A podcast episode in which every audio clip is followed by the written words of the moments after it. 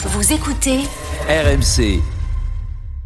RMC, le Mosca. ZAP. Dans la brume d'Oberhof euh, en Allemagne, ex-Allemagne de l'Est, nous retrouvons Julien Richard. Salut Julien. Salut tout le monde, salut Super Moscato. Sprint féminin, première épreuve de, des championnats du monde de biathlon, pas de médaille pour la France.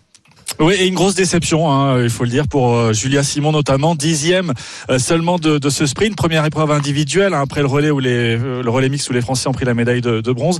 Alors déception pourquoi? Parce que Julia Simon, c'est la patronne du biathlon mondial cette année. Elle porte le dossard jaune de leader de la Coupe du Monde, donc elle faisait clairement partie des, des favorites. Et Julia Simon aujourd'hui en fait est passée à côté de son tir avec un 8 sur 10, notamment les, les deux erreurs sur ses deux dernières balles. Tout allait pourtant bien jusqu'à ce qu'elle rate l'avant dernier balle, dernière balle de sa course. Et quand je loupe ma quatrième, bah, je me suis mis à, penser, j'ai eu les jambes qui ont tremblé. Voilà, c'est euh, un petit peu les erreurs de débutant, mais euh, c'est pas évident de, mettre de côté ses pensées. Et aujourd'hui, bah, j'en ai vraiment fait les frais, j'ai pas réussi à être concentré. euh. Et ouais, c'est frustrant aujourd'hui. J'ai l'impression euh, bah, que j'avais les clés pour faire une belle course et qu'un instant bah, d'inattention ou de manque de, vraiment de- d'exigence m'a sorti complètement. Euh, C'est pas la fin du monde, mais, euh, j'aimerais bien réussir à apprendre de ces courses pour arrêter de, faire ces erreurs et aller un peu de l'avant. Voilà, Julia Simon, donc dixième à une minute et deux secondes de l'allemande Denise Hermann qui s'est imposée donc à domicile. Euh, et globalement, c'est pas une bonne journée pour les Françaises, pour l'équipe de France. Julia Simon dixième, euh, Chloé Chevalier quinzième à une, minute et onze secondes. C'est les deux seules Françaises dans le top 20. Et c'est un peu double peine, vous le savez, parce que on, on garde les écarts du sprint pour la poursuite qui aura lieu dimanche. Et donc, clairement, les Françaises ont un peu entamé leur chance euh, pour cette euh, poursuite. Julia Simon s'élancera avec un peu de plus d'une minute de retard sur la tête de course et 40 secondes euh, sur euh, sur le podium.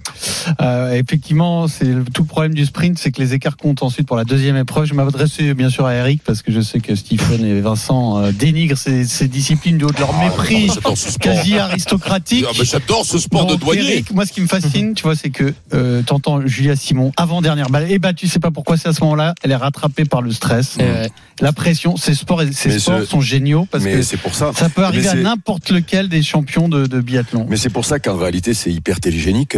Euh, c'est super à regarder euh, parce que tu as toujours de l'incertitude. Euh, et c'est pour ça d'ailleurs que ça a beaucoup de succès. Je crois qu'ils font beaucoup de monde Ah, mais hein, là, ça la cartonne télé. les audiences, Ça cartonne. sûr, hein. ouais. Donc Oui. euh, voilà. Alors après les ignorants 12 millions. qui regardent que ballon, ballon, ballon. Bon ben eux ils peuvent pas savoir ce que c'est. Mais mais mais nous Pierrot qui C'est qui regardons. parle, euh, euh, Les ignorants. nous, euh, Pierrot, nous les érudits qui regardons. euh, C'est c'est un des, chose c'est que un des ballon, succès ballon. de la chaîne d'équipe. Il y avait des, des 1 million de personnes qui regardaient les, les, quand les Français étaient au top. Les courses, Non, 1 mais million de personnes. facile, pour C'est ça, je vais te dire, C'est ce qui est pour ça que fascinant. TF1 a acheté les droits de la prochaine Coupe du Monde. Ce Il qui est- peut se faire 12 millions. Ce qui est fascinant, ce qui est fascinant, c'est qu'on est quand même, on est quand même très très très performant euh, depuis un long moment. C'est-à-dire qu'il y a eu Poiré euh, à l'époque. Derrière, on pensait que c'était avec un one shot. Et derrière, bon ben Fourcade. Et derrière encore, tu as chez les filles pareil. Et, et, et on est très fort. Hein. C'est comme, Voilà. à- c'est comme à l'épée. Tu peux me citer quatre biathlètes Tu peux me citer quatre Non, biathlètes eh ben, Jean-Michel Dubois, euh, Xavier euh, Boomerang, s'il y avait le parti partait et revenait, et, et Henri Chartier. Et Mo Farah. Et- Non, Et non, Mo attention, Farah. les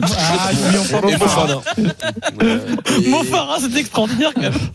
Mo Farah, putain, c'est vrai. Oh. Quel grand Quel champion. est son sport. Vincent Bientôt Ah. Demain, place aux hommes, euh, Julien. hein, on est d'accord Et 14h30 le sprint, euh, effectivement, sur avec euh, RMC. Quentin Fillon-Maillet. Ah, On part c'est à Courchevel.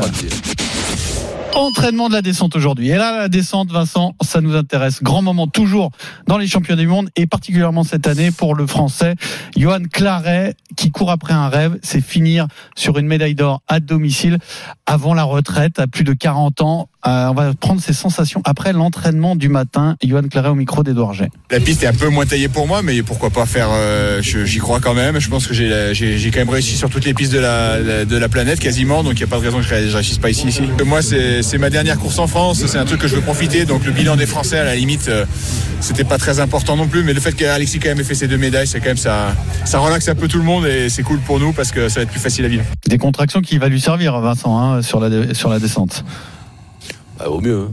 Même s'il est tendu comme un string, ça va pas le faire. Non, mais tu, tu perds du temps que quand t'es tendu. c'est pareil, quand on parle Non. de pression, parfois tu n'y arrives Non, mais il va pas. avoir une pression. Ça peut t'inhiber te- sur, sur le ski alpin. Oui, mais mais il lui, va avoir la que pression. Ça, ça, ça va le, le booster. Ah, c'est pas sûr, Pierrot. Là, je, là, je, je pense que tu peux appréhender, mais sur le moment, tu peux te, tu peux te tendre. C'est, c'est, tu peux, tu Ouais, peux être- ça peut être très difficile pour toi. L'expérience, n'a rien à voir là-dessus. En plus, c'est sa dernière course. Il peut, non, non, il peut, ça peut pas très bien se passer. Dernière parce que course la en France, attention. Hein. Eh ouais, Ouais, mais ouais, il reste mais la- oui, la oui, Coupe du oui. Monde à Ouais, mais finir, après, Non, non, c'est après, après, c'est la course d'un jour. On s'est déjà rendu compte depuis le début de la, la semaine là euh, que euh, quand tu es dans un beau jour, surtout sur ces épreuves là où il n'y a pas de, de, de, de deuxième manche, tu euh, tu euh, tu sors la course de l'année et tu vas faire une une place. Euh, et, et, beaucoup de, de skieurs ont leur chance sur ce genre de course là. Donc lui, avec son expérience, il n'y a pas de quoi être tendu à part d'aller gagner un super Oui, une, une super lanterne là. Qu'est-ce que tu veux qu'il lui arrive? C'est quoi une super lanterne? Bah, Eh ben le titre. Voilà. C'est Ah, une belle ok. lanterne qui brille. euh, voilà. Eh, écoute, on rame avec eux parce qu'ils ne s'intéressent pas à, Ah ouais, à non, autre mais chose la si, oh, mais c'est pas ça, ça, c'est je cherche pas, mais j'ai mais très bien compris ce que tu voulais dire avec la lanterne. hein. Ben, bien sûr, moi aussi, je pose une question pour, euh, pour, euh, par faire mes je vous donne rendez-vous parce que c'est important et on va les suivre bien sûr sur RMC. La descente femme, c'est demain à 11h et la descente homme, c'est dimanche à 11h. Donc avec, pourquoi pas, une très belle fin pour Johan Claret. J'ai l'explication des légères absences de Vincent là, ces dernières secondes, puisque Frédéric Pouillet vient de me dire qu'il a reçu un texto de Vincent Moscato pendant que vous parliez de Mhm. ski. Il disait quoi S'il te plaît, donne-moi, écoutez bien, donne-moi 5 joueurs de l'Irlande en rugby, s'il te plaît. Arrête tes conneries. Arrête tes conneries. Eh, mais le plus beau Il demande à Fred. Il demande à Fred qu'il n'a aucune idée. Juste Fred. Fred envoie des faux noms, quoi. O'Connell, Johnson. Fillon Maillet, il va dire Fillon Maillet. Il va, citer des de je suis sûr que tu mets mon Farah, il est capable de le citer. hein. Mais quel traître, quoi. Mais quel traître. On zappe le ski. On y reviendra bien sûr tout au long de la semaine prochaine pour la suite des championnats du monde de biathlon et de ski alpin. Je vous donne les- le tirage au sort des quarts de finale de la Coupe de France de foot avec une affiche qui sera Nantes-Lens, malheureusement à huis clos, puisque Nantes avait été sanctionné Voilà. après la finale l'an dernier pour Voilà. usage de fumigène. La sanction, c'était 50 000 euros d'amende et un match à huis clos lors du prochain match de Coupe de France à domicile. Il se trouve que jusqu'ici, n'ont pas encore joué euh, Ah oui.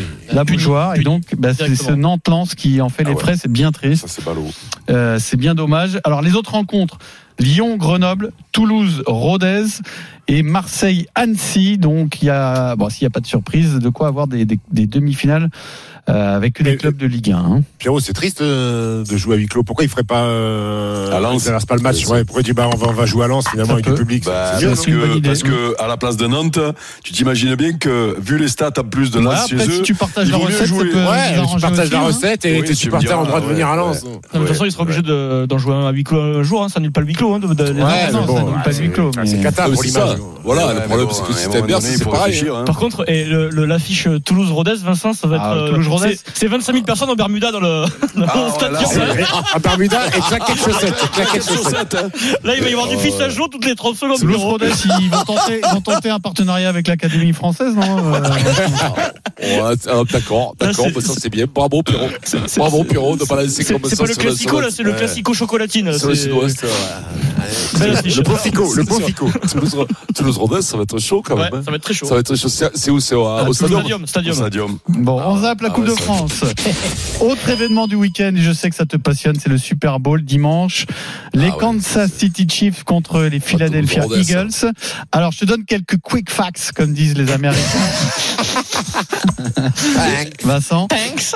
Alors, pour, euh, pour Patrick Mahomes, c'est le troisième Super Bowl en quatre ans. Donc, ce garçon qui est présenté, qui était présenté comme une incroyable. Il a superstar. gagné combien de fois? Il a perdu fois. le dernier Il a gagné une fois sur, sur, euh, euh, sur les, les deux disputés euh, jusqu'à présent. Donc Ah ouais. c'est sa troisième chance. C'est sa troisième. Il est C'est sur pas une mal jambe. déjà. Hein Il est sur une jambe. c'est déjà Quel très il a solide. hein. 25 Il a, ah non, Ouais, il moins que ça, il a 24, Il est je crois. vieux, hein. Jeune, Ah ouais. hein. Bon, bon, bon, Il a bon, 27, bon, t'as raison, bon. 27, 27, excuse-moi. Ah je ouais. le voyais plus jeune que ça.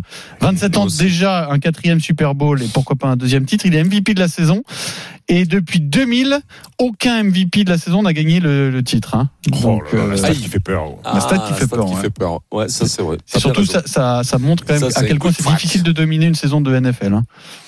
Ah, C'est compliqué. Mais lui, lui, quand même, quand il doit passer une belle république, on le disait pour Tom Brady, il m'a fait lui, il est sur les, sur les stats, s'il gagne ce soir, je vais te dire que si sa franchise elle tient la route pendant un petit moment, il peut en, il peut en engranger 4 ou 5. Alors faire comme Tom Brady, comme il a fait cette fois, bah, Pierrot? Euh, Tom Brady, euh, alors il faut que je vérifie, là, j'ai pas sous les yeux, mais 6 ou 7, 6 ou 7 Super Bowl, ça, c'est remarque, c'est énorme, c'est loin. Hein. Et alors les Américains, eux, ont une autre euh, façon de présenter l'événement. C'est la première fois en 57 ans d'histoire que les deux stars des deux équipes sont noires. C'est-à-dire que deux quarterbacks noirs s'affrontent lors du Super Bowl. Ça n'était jamais arrivé. Donc Patrick Mahomes contre Jalen Hurts.